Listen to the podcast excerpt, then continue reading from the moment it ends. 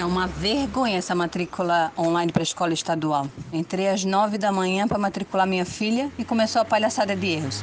Tentei no celular, no computador, liguei para a escola e estão de mãos atadas. Então, temos dois dias para matricular as crianças e um dia para entregar os documentos. O que fazer?